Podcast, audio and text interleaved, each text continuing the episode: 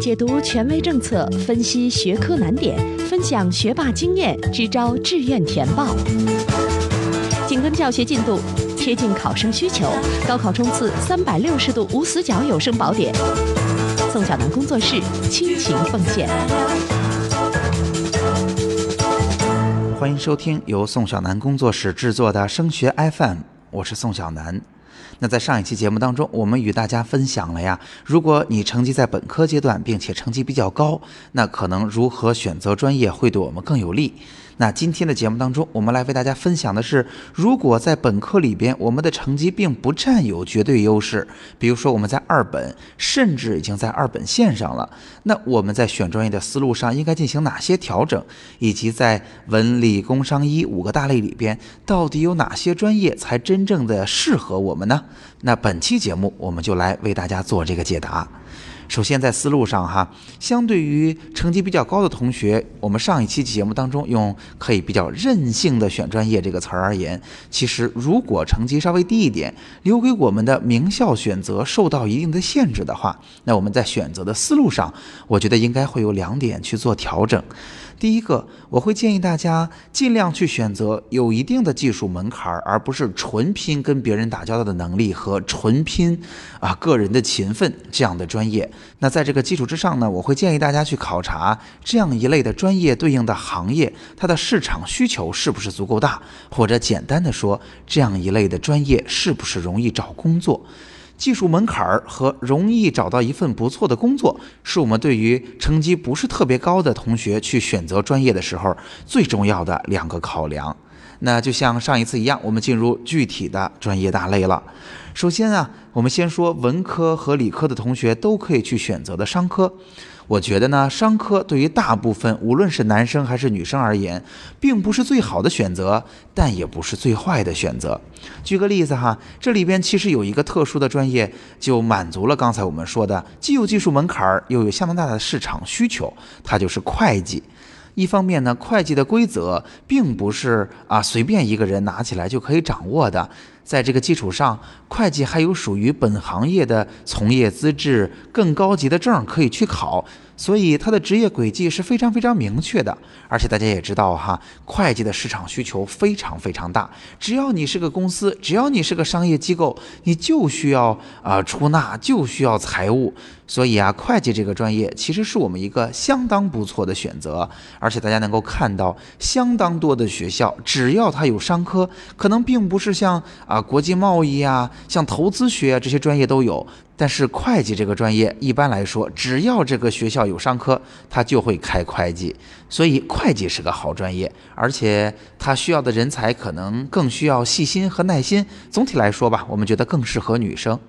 那大家知道商科还有其他的专业喽，像金融啊、市场营销啊、人力资源啊这样一类的专业呢，它不像理工科那样对于技术的要求或者技术的门槛那么高。啊，其实即便我们的分数稍微高一些，我们也为大家说过，它跟人打交道的能力的要求也是比较高的，而且在相对比较高分的分数段，我们学校所在的平台比较高，所以能够给我们带来不少的资源。如果我们成绩相对低一点，哈，如果想要选择这样的专业的话，希望大家有所注意，那就是在未来的实际工作当中，可能我们从事的具体工作。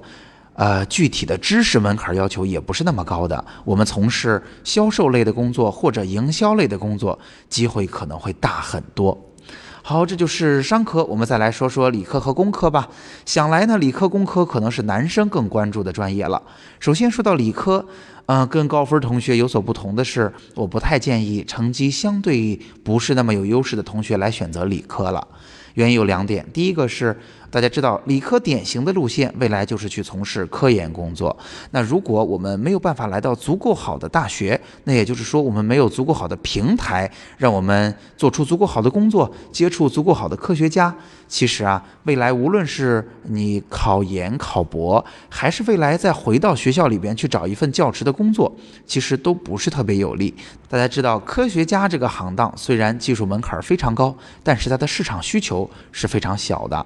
而且呀，理科其实如果你本科选择了它，未来转专业还是比较困难的。因为也有同学有这样一个思路，那就是本科其实我也没想好我要选什么。既然高中学过这些学科，我对他们还比较熟悉，那要不本科我也选择他们吧。那至于未来干什么，我完全可以在本科之后再去做选择。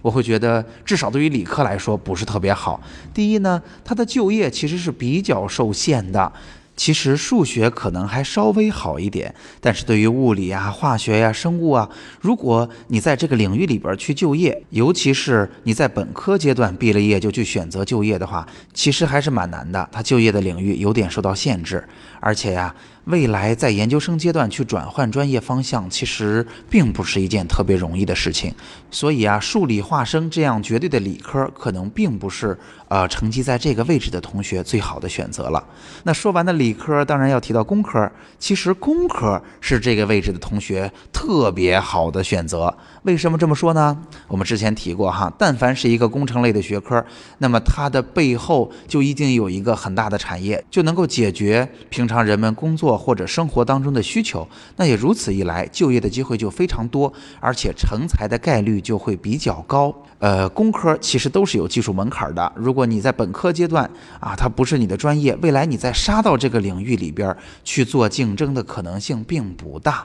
更重要的哈，就像刚才我们提到的会计一样，工科有这么一个好处，就是。他评价人是不是做得足够好，更多的是依赖于你做过什么样的项目，你有怎样丰富的项目经验。而且，如果你在这个行业里边长期积累的话，它也会有各种各样的资质让你去考。那这些资质呢，都是国家给出的，都是相对比较客观的。那即便我们最初没有从一个特别厉害的地方起步，但是仍然给了我们足够好的发展空间。那再加上大家知道，工程类的学科或者未来作为一名工程师，他的总体收入是很有保证的。所以我觉得工科是大部分在这个位置的同学，如果你是男生，或者如果你是呃比较偏技术的、坐得住的、爱解决具体问题的女生，可能都是不错的选择。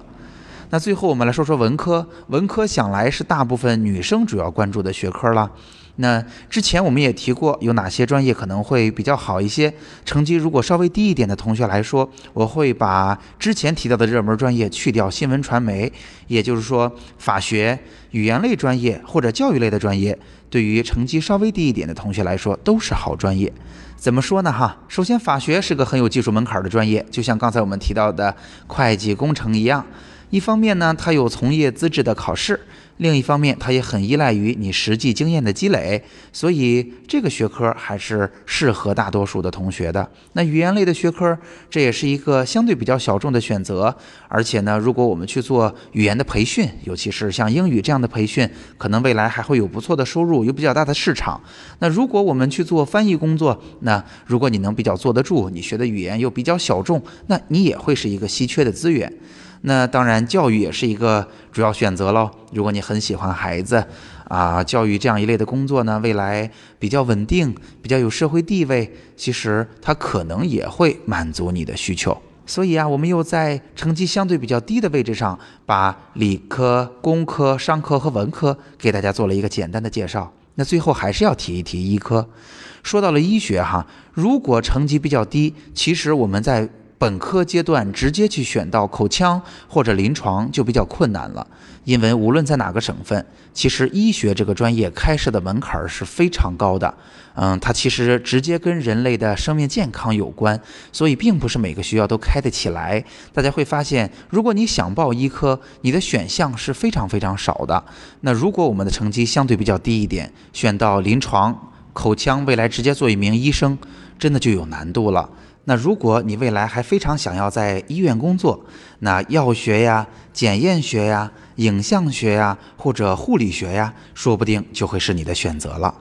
那好，今天的节目呀，我们为大家分享了，如果我们的成绩稍低一点，来到了二本或者在本科线上，那我们有哪些专业适合我们来做选择？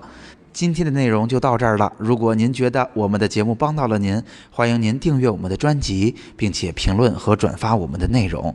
想要获取更多的信息，您可以加入我们的 QQ 群，升学 FM 的听友群是二七四四二零幺九九。当然，也欢迎您关注我们的微信公众号，我们的微信公众号叫做“升学 FM”，个性化服务。升学 FM，让我们在孩子升学的道路上相互陪伴。我们下期见。